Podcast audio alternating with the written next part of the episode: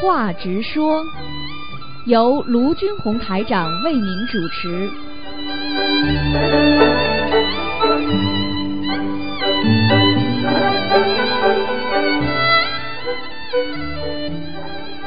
好，听众朋友们，欢迎大家回到我们澳洲东方华语电台。今天是二零一七年十月二十号，星期五，就是农历是九月初一。好，那么下个星期六呢，就是九九重阳节了啊。对，啊，老人们呢，给他们带来祝福。好，下面就开始解答听众朋友问题。喂，你好。哎，师傅好，师傅稍等，哎，师傅稍等。嗯，喂，哎，嗯喂，师傅好，弟子哎给师傅请安，师傅。哎，哎，师傅好，哎今天有几个问题想请教您，师傅。嗯，好，是这样的，嗯，就是说您给一个同修看图腾时，说您之前给他看过，因为您一看他的图腾就呈现出上次给他看过图腾的样子。同修回答：“确实如此。”请问师傅，这是什么原因呢？您给别人看过图腾后，会留下特殊的痕迹吗？师傅？很简单喽。我问你啊嗯，你到档案室去查档案，你去过一次，人家门口要记录的。是啊，你以为我可以你以为我到天上可以随便查人家的？这么多的天官，这么多护法神不管的，哦，明白吗？他要帮你记录的，哦，是，所以你们叫我看，我帮你们看了，看完之后嗯，护法神都记录的。哦啊、哦，我不能私自，我不能私自去看你的图腾的，你们要哦同，意也是经过。叫我看，我才能看。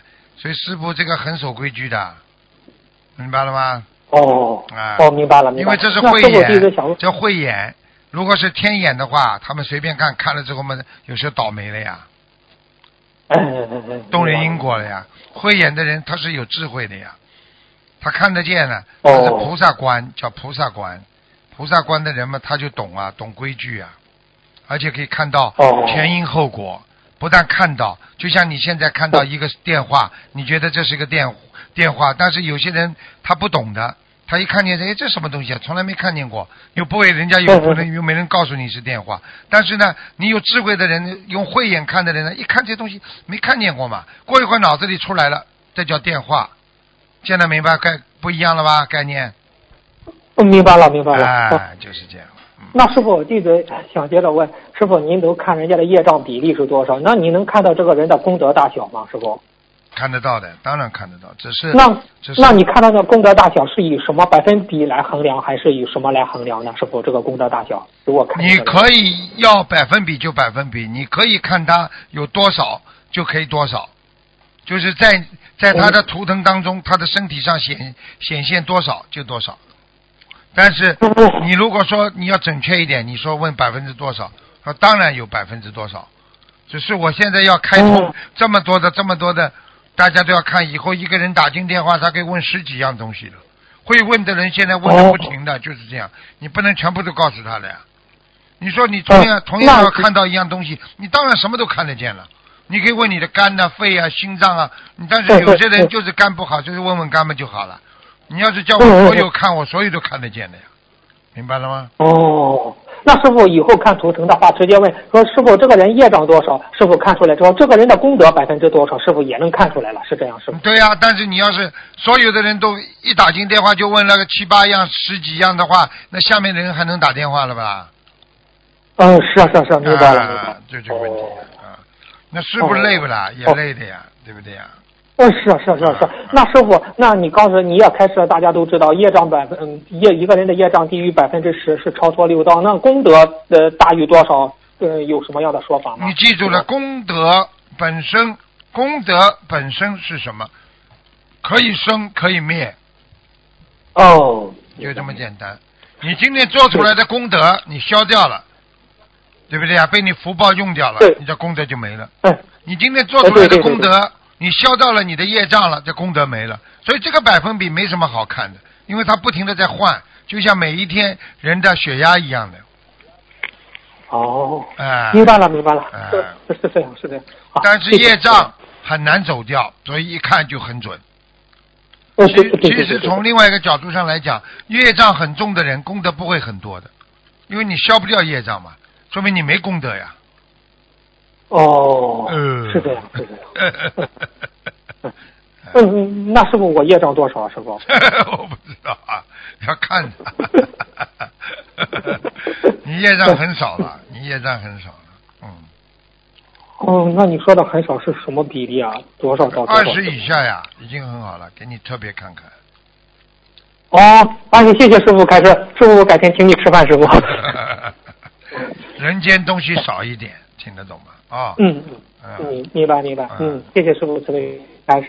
师傅，下一个问题就是梦到打通师傅电话，但没就是以这个同修梦到打通师傅的电话，但是现实中去打没有打通，和没梦到师师傅却打通了电话，分别是什么原因和缘分呢？这个问题。梦见师傅，我告诉你很好。嗯。如果能够梦得见的，那说明你跟师傅的缘分不是一点点的啊。你打通电话也是有缘分啊，梦见可能缘分比打通现实当中打通电话还要深，哦，明白了吗？嗯啊明白了明白了啊，。因为梦见之后是阴阳两极的缘分，打通电话只是阳极，没有阴极，明白吗？啊。哦。嗯。所以很多人打进电打通电话之前，先是做梦，然后再打通的，嗯，对不对？是。啊，对对对就是这样。啊其实，其实我问，就是师傅，我问过那个什么，我问过您在梦里，我就是说我打通电话是什么样的缘分？师傅说我在天上的时候跟你一块弘法，是这样吗？师傅，就是在在天上的时候就和你一块弘法。如果要到天上去弘法嘛，就到欲界天呀，哦。到阿修罗呀嗯，都可以去弘法的呀。哦。啊，就是明白了，明白了。啊，你这个经常能够打通，你也能做梦做到的呀。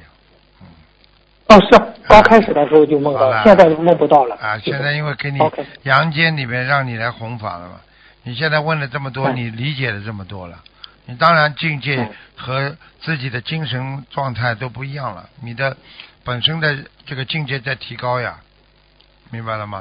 嗯，明白了，明哎，明白了，明白了。啊，师傅，现在我都热的不得了，我鼻子上都出汗了。哎，嗯，哎，谢谢你。嗯，师傅，就是在九月九九月七号的图腾节目里，师傅看到一个亡人在御界天，但是没有固定的位置。给他三十六张小房子后，就有固定的位置了。请师傅开始如何理解这个情况？是亡人收到小房子后有了能量，亡人收到小房子之后有了能量，就可以在御界天拥有固定的位置吗？师傅，这个问题。是这样啊，你我问你啊，哎呦，这个这个本来是个畜生，现在投人了，对不对啊？嗯。我们拉低两道来讲吧，一个畜生投人了，哎呀，我投到人道了，多好啊，没户口，哦，听得懂吗？没工作，没户口嗯，你也是人呢，对不对啊？对对对对对，你到了天界，你不稳定，没有个固定的这个这个天界的给你个天位，对不对啊？说明你还是修的不好上去的。那么突然之间，你念小房子了啊，嗯那么天上知道你，哎呦，增加功德了，嗯那嗯。那么给你位置了呀，这很正很正哦常。，那谁给他位置呢？是天官吗？是不天官？啊因为你有功德了呀，啊，对这个位置只是说因为你身上有了这个能量了，这个天上的菩萨、天上的天官就知道，知道之后他们就会给你们，哦他们是根据你身上的能量体传传递的信息给他们的，他们是接受一种信息，就所以叫能量信息，听得懂吗？嗯，我举个简单例子，很多人对嗯。能量信息不理解，对不对啊？我问你，你看见一个人长得五大三粗的啊，这个时候他跑到台上一站，他接下来要比比赛跟人家打了，对不对啊？你你对对你从他的身体上你看到了能量信息了不啦？嗯，是对对，好了。啊，就这样。哦，那是这样，师傅讲到天官，天官和地府的官员，什么样的因果是可以当天官，什么样的因因果可以当地府的官员？这两讲。嗯那我问你一句话：什么样的人可以做乡长、做村长、做县长？什么样的人为什么可以做中央首长啊？你自己想想不就知道了？还要问我啊？做出的贡献不一样，还不懂啊？明白了，明白了。啊，哦，还要问呐、那你贡献少的话嘛，下去做地府的官呀；贡献大的嘛，做天官呀。这还不懂啊？哦，明白了，明白了，师傅一解释，我明白了。嗯，那师傅，天人师傅，您在九月二十二日的开示里提到，天人下来后会投人或或或投畜生。请问师傅，天人投人或投畜生是由什么样的？是由什么决定的呢？师傅？天人下来投人或者嗯投畜生，很简单。一般的天人下来，天福享尽，一般都是投人，嗯而且非常嗯富有的人家或者有缘分的人家。嗯他投畜嗯生嗯。只有一个缘分，那就是他天上犯罪了。哦，明白了。而且投到人，投到畜生道，不是小动物，至少老虎、狮子、狗，嗯，大熊猫呢，是不？很少。哦 大熊猫在天上 没有智慧，嗯，所以就会就会啃竹子，嗯嗯，明白了。嗯，谢谢师傅慈悲开示。师傅，九月二十四日的大法会上，师傅给一个同修看图腾，说他是地府上来的，所以骂别人就所以骂别人，别人就倒霉，这叫这是鬼嘴。请问师傅如何理解这种情况呢？师傅？很简单喽。他地府上来的嘛，啊，他嗯上来之后他还有威严呢。嗯嗯，阎王老爷变成了官，有没有威严了？有有有有。好了，他讲话有没有力量啊？熟悉的声音阎王老爷都听得懂。他只要骂谁，所以我跟你们说，你让一个人生气了，天上地下，如果这个人是菩萨，天上震怒，天庭震怒，会知道。哎如果如果一个人能量很低，过去是地府的官，他一骂这个人一生气，地府保证知道。所以人在人间不能生气。我再三跟你们说，一生气，你什么职位，就什么样的人就会知道。如果你不是天人，也不是地府的，你在人间的是人，你生气，你说我问你，人会知道吗？哎呦，这个人生气了，哎呦，这个人生气了，对不对呀、好了。哦，那时候，我们学佛修心的人，如果别人气了我们，我们生气了，会有护法神处理这件事吗？那当然了，那当然会啊。很多人厉害的人欺负人家，对方马上会有报应的。哦，开玩笑了，明白了明白嗯哎呀，是这样，是这样。不得了。那师傅，那师傅，一般我们学佛修心的人，一般都是天上管。如果那个人是故意从，如果从因果角度，他故意是是他的过错，气了我们，天上的就菩萨或护法神就开始查这个事情，管这个事你。要是不生气，天上护法神可能还不查。你要是一生气，你是正的，你是本身就是有菩萨的戒位了，或者你有天人的戒位了，那你一生气，嗯天上马上知道。你的功德越大，天庭越震怒，都知道，马上派天官下来查，查了这个人，没过一两个礼拜，出车祸就走掉了。过去有一个人经常欺负人家，嗯嗯。啊，这个人天天在家里念佛修心的，嗯。这个人而且我可以告诉你，这个人是真事情。她的老嗯公嗯天天骂她，她嗯非常老实，天天在家里念经。她的老公嗯天天骂她造口业，她从来没有诅咒过她老公，但是她就生气。嗯两个星期之后出车祸，老公她知道的时候，老公已经在医院里了。哎呦，在那里不能动了。然后她哭啊，求菩萨保佑啊。晚上做了个梦，护法神没有讲话，在边上显化给他看，嗯。就是告诉他，你老公做自己做的业自己背，哎呀，带走，话都没有，怎么样？哦，师傅这么哭都没有，哭都没有用了，因为你天天欺负一个善良的人，你天天在造口业，你知道他是在天天念经的人呐、你不要忘记啊，念经的人是跟菩萨接接那个 message 的人呢、接这个信息的人呢、开玩笑。对对，那你欺负他，菩萨会不知道？呵呵呵呵对对对，明白了明白了。脑子坏掉的人。所以你，所以人家过去过去战乱的时候，一看到庙，人家那些当兵的都不敢进去的，不敢杀进去的，啊，对不对啊？啊，对对对对对啊对对对，哦，是这样，明白了明白了。哦，谢谢师傅的慈悲开示。那师傅，只要我们好好的学佛修心，自然有护法神保佑。你只要是你做的是正的，护法神一定会保佑你。早就有了，嗯，只是你不知道而已。护法神又不会站在你眼前给你看的了。嗯，你出什么事情怎么？哎呦，这么幸运啊！哎呦，差一点点，都是他在保护啊。是是是，对对对对对，明白明白。嗯哎呀，是，谢谢师傅的慈悲开示啊。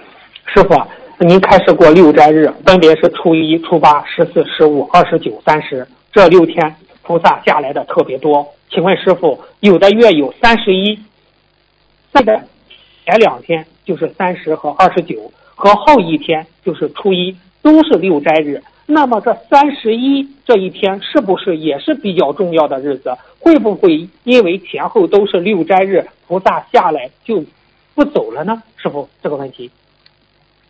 实际上要看的呀，我我上次跟你们嗯详细讲过，六斋日里边有的是菩萨下来，有的是护法神呀，嗯。嗯嗯，对不对啊？有那个有有天上的那个玉皇大帝的孩子啦，或者有护大护法的孩子啦，都都有的呀。哎，对对对，嗯，其实其他的不讲他们下来，并不代代表他们其他的大护法不下来呀，只是他们没有固定固定时间呀，明白吗？是。那师傅，那六斋日里的初八、十四、二十九、三十可以上头香吗？师傅，这个问题。你你心中有佛，天天上头香。嗯嗯嗯，明白了吗明白了。师傅告诉你们，我天天只要我烧香，我就是上头香，哦，就这么简单。在你心中拥有佛是第一位，你就是投降第一位。啊。你要把自己的自私心、有我相放在第一位，那你就没有投降少。你就算是投降，你也不是投降，明白了吗？是，明白了，明白了啊！师傅，你说的嗯太对了。就是举个简单例子，你过年，你过年不一定吃饺子的。你要是现在经济好了，你每天可以吃饺子啊。呃，对，是是的，是的。嗯，对吧？谢谢师傅的慈悲开示。那师傅啊，您不是针对法会上浪费餐饮，不是这样开示吗？你一盒饭，你一盒饭倒掉，三张小房子没了，白念。请问师傅，那是不是那那别人捐赠法会一份餐的功德，抵上三张小房子的功德吗？这个问题不一定那么多，但是也有功德。嗯，也有功德啊。啊，因为倒掉的话，它的功德损耗大。因为做功德的话，这个这个增长这个功德能量体啊，能量德啊它是比较慢。嗯。所以人家说啊，跟一个人做好人要三年，害损害一个人跟他断绝关系只要三天，哎呀，对不对呀、对。嗯，对对对，师傅，那学好，那学坏容易，学好难。啊。学好三年，学坏三天，哎，是是，哎对对，就这个道理。明白了。嗯，谢谢师傅的慈悲开示。那师傅啊，你看一个人的福报是有定数的，取决于上辈子种的因。而师傅法会举例子讲讲到过很多名人从小非常穷苦，经过自己的努力可以成为大富豪或者非常成功的人。请问师傅，这是什么原因呢？什么原因啊？本身就是他有这个命，只是在有这个命的当中，要让他先啊苦其心志啊苦劳啊哎对不对？劳劳其筋骨啊，对不对啊？饿其体肤，嗯，这个本身就是一个人要成功，他到只要你做人，他不可能让你一帆风顺的。人最难的就是守住，等到你到了顶端了，很容易掉下来。所以现在你看，很多暴发户多有钱呐，最后全部砸下来，砸锅了嘛。呃对对对对，啊，是的，是的，所以你要是你要是真的最有智慧的人，你到了顶上，你要非常有智慧，不是聪明，聪明不代表智慧。有的做生意的人非常聪明，小聪明，嗯嗯精的不得了。哎呀，整天是动小脑筋，整天是要赚钱嗯，啊，等到哪一天啊，小聪明不能用了，没智慧，那他就出事了。嗯对不对呀嗯？哎，对对对对对哎，明白了。那师傅不学佛念经的情况下，一个人靠自己的努力能改变多少自己的命运呢？这个问题，呃，不靠什么？呃，就是不靠一个不学这个人不学佛念经的情况下，他一个人靠自己的努力，就是自己单纯人间的这种努力，哎能改变改变多少的命运呢？师傅，改变改变了人的命运呀，都能改变。能改变一辈子一辈子做好事，不做坏事，可以到天界呀，可以哦可以到欲界天呀，没问题的。嗯，御界天哈，哎哦，，这个没问题，但是他永远出不了六道呀，出不了，是是的，是因为他不学佛呀，他没有智慧呀。对对对啊，对，明白了明白了。那师傅，您呃开示过说是这个香就是燃的比较慢，就代表菩萨来了，是吧？最近的一个开示，是啊是啊。有什么样的讲？呃那您您给大家开始开始吧，为为何这这样说呢？师傅？香烧得快那是正常的点燃，香烧 得慢那是菩萨啊在加持。菩萨来了之后哦，他的能量体，他的整个房间里的气场会改变，所以他就烧的不会很快。我们说有一个物体你看不见的来了啊，它会在这个整个这个空间当中啊积积存的一种能量，而这种能量它也是占有一定的空间，使使你空气当中的氧气会减少，嗯所以人会热。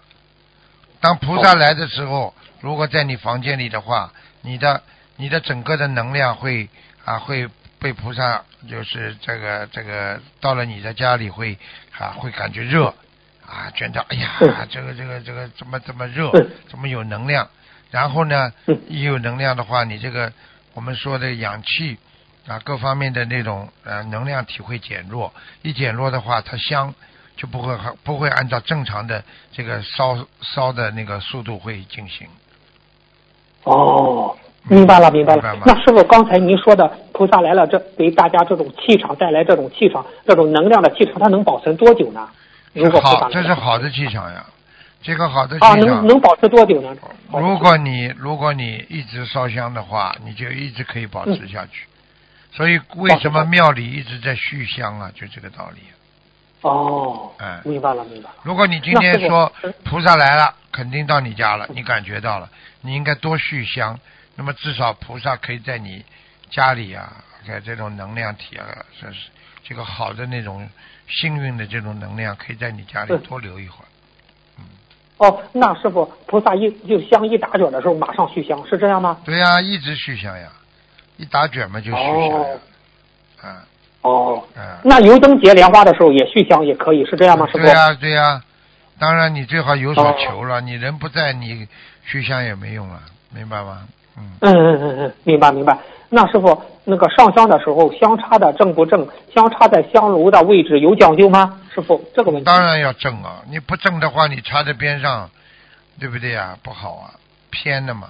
哦，香炉嘛，以正为为上呀，就是香要插在以正为上，当然是最当中了。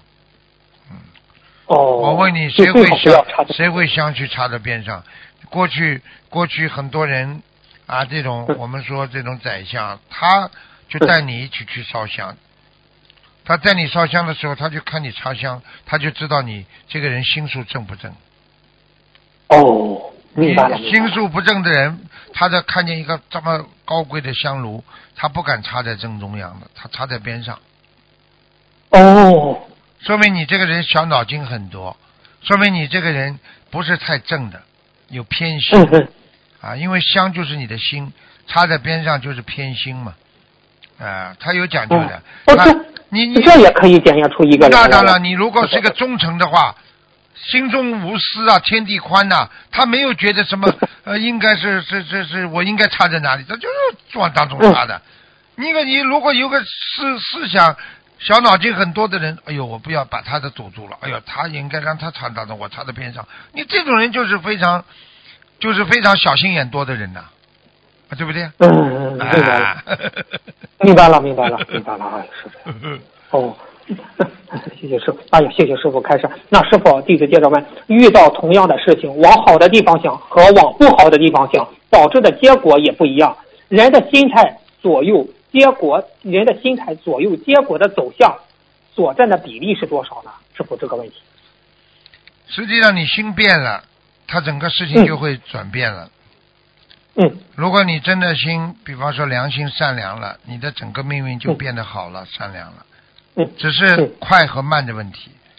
嗯啊，如果你今天心坏了，也是一个快和慢的问题。嗯如果你转变恶念了，他也不一定马上给你恶报的，可能一个月，可能三天，嗯。啊，很快。所以呢，意念对一个人来讲，就是你的心，嗯。念头是情报，情报进入了你的心，就是指挥部，指挥部动了，那么你整个事件就开始动了，哦，明白了吗？明白了，明白了。所以那师傅，人家也就说良好的心态等于成功的一半，这句话有有有道理吗？师傅，这当然有道理了。你自己有愿力了呀，你有信心呀，你有信心嘛，你有愿力，有愿力嘛，有行动，心愿行呀，你才能成功呀，哦，对不对呀？哎，明白了，明白了。哦，谢谢师傅的慈悲开示。师傅啊，你看有一个同修，他梦到自己去了一个地方，每个房间都有斗战胜佛，接着窗外阳光明媚，一只灰深蓝色光亮的猪很神气的走在路上，旁边还有护卫。这只猪也不怕人。过了一天，重修查出怀孕了。请问师傅，重修这个梦境和这个孩子有什么样的关系呢？师傅？嗯，这还不懂啊？呵呵嗯，他拼命的求孩子，最后、嗯最后嘛送一个猪给他呀。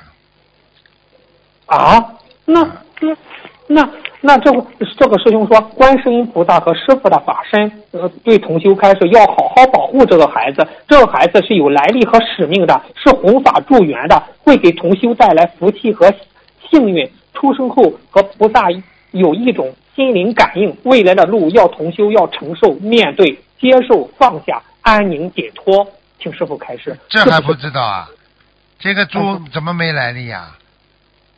这么多的这么多的边上的那种护法神都护着他，他怎么没有来历、啊？那是他他是天珠吗？师傅？啊，对啦，那我问你啊，哦那那你说，你你你说你说孙悟空《西游记》里边那个猪无能呢？哦，也厉害了。啊，好了，净坛使者，他是这好了，这还要讲吗？啊，哦啊，这个已经不是一般的地府的那种猪的概念了，是嗯天上的了。啊哦，他会给你家带来幸运了，可以给你带来家带来钱的，嗯。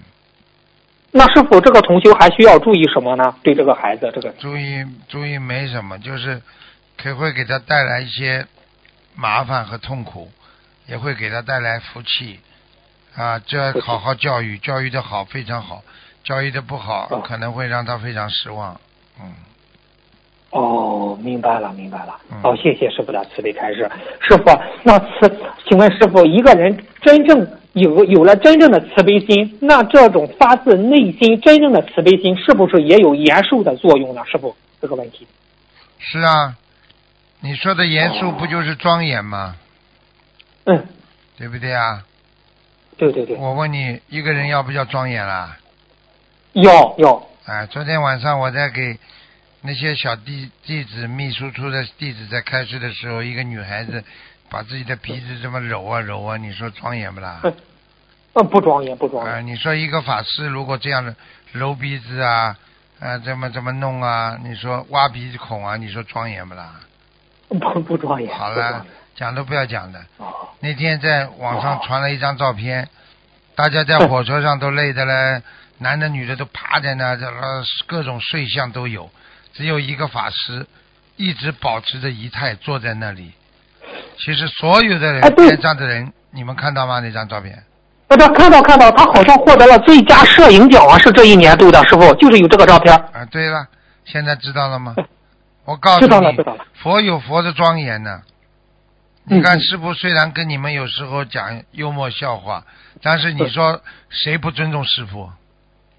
对对，师傅对不对呀？对对对，没有庄严，你没有庄严的话，你怎么可能教导别人呢？你怎么可能弘法呀？法师没有庄严的话，谁理你啊？拍拍打打的，吃喝玩乐，谁把你当法师啊？是师傅，就是你无论多热，天气多热，都是黑西服，都是黑西服，都是西服西裤，都是这样这就是庄严呢，对不对呀？你永远不要在人家面前显露出啊你自己不庄严的一面，因为你是在学佛人，你是佛，未来佛，嗯对不对呀？对对对，啊，就这个道理没什么客气的。啊，谢谢。心中正念起，对不对呀？这个这样，所有的业障全部逃离你。嗯，明白了，明白了。那师傅，那你说过一善解百灾，这个人很正的话，他也能解灾，是这样吗？师傅、也能去灾解灾。灾嘛，解人间的灾呀。我们哦现在学佛的人，不但解人间的灾呀，我们还解未来的灾呢。解哦解掉自己一切的灾劫，然后我们就能到超脱四四超脱那个六道了嘛。嗯，明白了，明白了，明白了。哦，谢谢师傅的开解。师傅今天的问题就问到这，感恩师傅，感恩观世音菩萨。师傅再见，师傅。再见，再见。好，听众朋友们，因为时间关系呢，节目就到这儿结束了。非常感谢听众朋友们收听广告之后回到节目中来。